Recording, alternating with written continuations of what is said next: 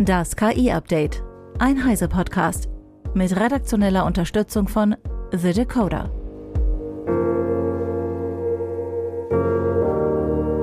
Ich bin Isabel Grünewald und dies sind heute unsere Themen. Verleger fordern Milliarden von KI-Firmen. WorldCoin startet. KI-Tools mit Arktis-Daten trainiert. Bing in Chrome und Safari und KI stellt Strafzettel aus. Medienmogul Barry Diller hatte angekündigt, zusammen mit führenden Verlagen Anbieter von KI-Systemen zu verklagen. Ein neuer Bericht von Semaphore gibt einen Einblick in die unterschiedlichen Vorstellungen.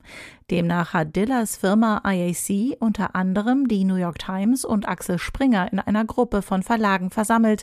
Sie fordern hohe Lizenzzahlungen von Chatbot-Anbietern und streben eine mögliche Klage gegen KI-Unternehmen an. Ein kritischer Punkt sei der Verlust von Webseitenbesuchern, wenn KI-Unternehmen Inhalte von Verlagen in einem Chatbot konsumieren.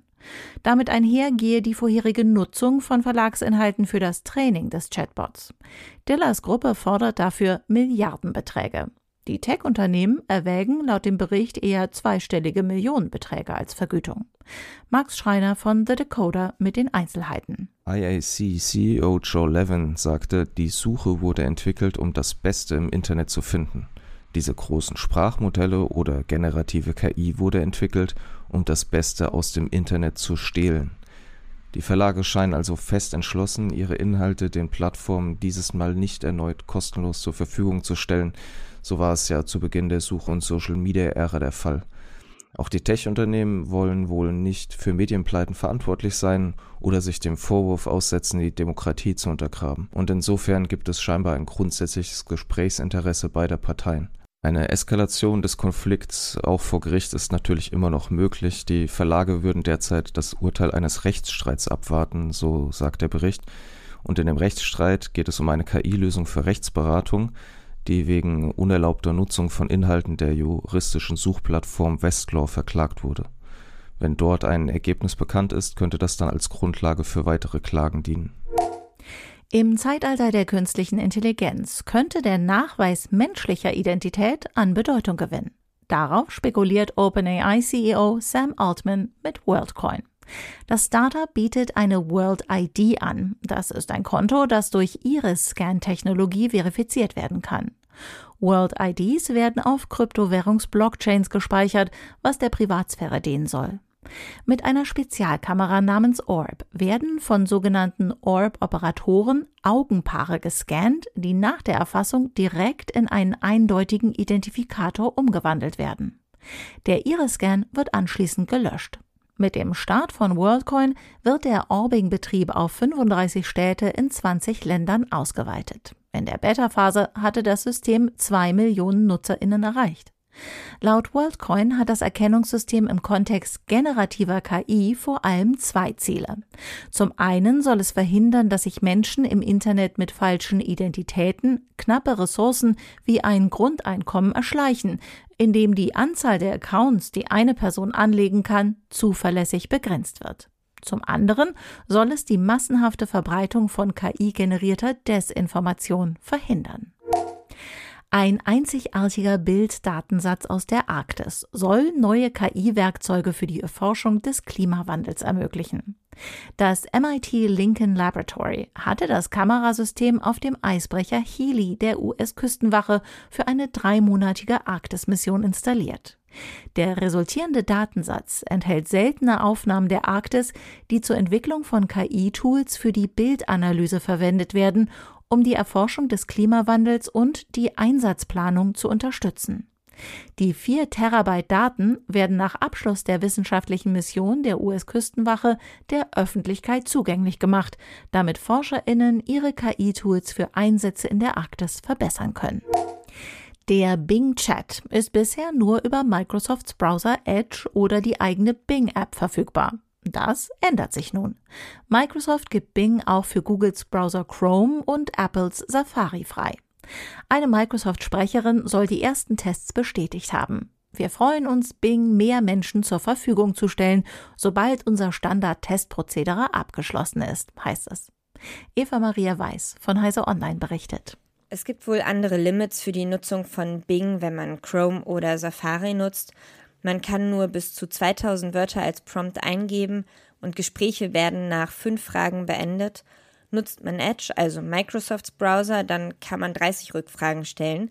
Das Limit hatte Microsoft eingeführt, weil Bing bei längeren Gesprächen doch etwas abgedreht ist. Was dann recht typisch auch für Microsoft ist, Bing macht wohl Werbung dafür, dass man doch besser Edge herunterladen soll, wenn man einen anderen Browser benutzt. Andersrum lässt sich Googles Bard in allen anderen Browsern benutzen. Diese Einschränkung auf den eigenen Browser gibt es wirklich so nur bei Microsoft. Und am Anfang, als es noch keine Konkurrenzprodukte zu Bing gab, also zumindest nur ChatGPT, aber ohne Internetanbindung halt, war das wahrscheinlich auch ein echter Booster für Microsoft und Edge. Dankeschön, Eva. Der Bing Chat hat jetzt auch einen Dark Mode bekommen. Er lässt sich in den Einstellungen auswählen. Das Problem existiert weltweit. Eigennützige Fahrer und Fahrerinnen nutzen widerrechtlich Busspuren und parken sogar darauf.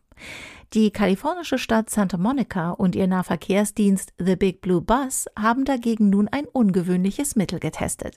Sie haben die Linienbusse der Kommune mit Kameras zur intelligenten Videoüberwachung ausgerüstet, die mit einem System für künstliche Intelligenz bzw. Maschinenlernen gekoppelt sind. Dieses kann Strafzettel für erfasste Fahrzeuge, die Busspuren blockieren, automatisch quasi in Echtzeit ausstellen. Die Stadt und der ÖPNV-Anbieter nutzten dafür eine Lösung von Hayden AI. Das Unternehmen stellt KI-gestützte Lösungen speziell für die Parküberwachung in Gemeinden her. Hayden AI wirbt damit, dass die Kameras bis zu einem Abstand von 10 Zentimetern Gegenstände korrekt erfassen könnten. Sie seien auch in der Lage festzustellen, ob sich ein Fahrzeug bewegt oder anhält.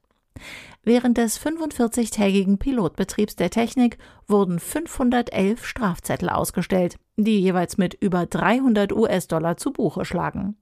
Die Verantwortlichen in der Stadt überlegen nun, ob sie das Verfahren dauerhaft einführen wollen. Ein Nutzer auf Reddit namens Ustro2531 hat ein KI-Sprachmodell mit 100 Stunden selbstgeführter Interviews trainiert. Nun kann er Interviews mit einer KI-Version seiner selbst führen, welche er als sein eigenes Gespenst bezeichnet. Der digitale Zwilling sei durch die hohe Qualität der Daten möglich, so der Tüftler. Als Grundlage nutzte er ein Open-Source-Sprachmodell. Die Idee könnte eine Art Journaling ermöglichen. Personalisierte Autobiografien verfassen, E-Mails beantworten oder einmal als experimentelles Werkzeug für Historikerinnen oder Anthropologen dienen. Noch gibt es allerdings ein paar Probleme. Das Gespenst halluziniert und behauptet etwa mehrmals, es sei ein Genie. Eine Eigenschaft, die das echte Vorbild bei sich nicht sieht. Das war das KI-Update von Heise Online vom 25. Juli 2023. Eine neue Folge gibt es jeden Werktag ab 15 Uhr.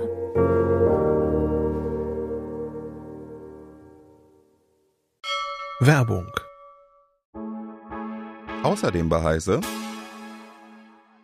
Hallo, ich bin Holger. Und ich bin Jörg und wir sind das Team der Auslegungssache. Das ist der CT Datenschutz Podcast. Wir beschäftigen uns alle 14 Tage mit aktuellen relevanten Themen rund um den Bereich Datenschutz, Datensicherheit, aber auch um politische Themen wie Überwachung. Dazu laden wir uns immer interessante Gäste ein. Die können aus den unterschiedlichsten Bereichen kommen. Wir haben natürlich Juristen auch dabei. Wir haben aber zum Beispiel auch Landesdatenschutzbeauftragte, Bundesdatenschutzbeauftragter war schon mal da, aber auch Technikexperten. Dabei ist es uns immer wichtig, dass wir verständlich bleiben. Das heißt, wir versuchen das Juristendeutsch so gut wie möglich zu reduzieren und die Dinge so runterzubrechen, dass auch interessierte Laien sie gut verstehen können und auch ihren Nutzen aus unseren teilweise sehr lebhaften Diskussionen ziehen können. Hört doch mal rein. Wir freuen uns auf euch.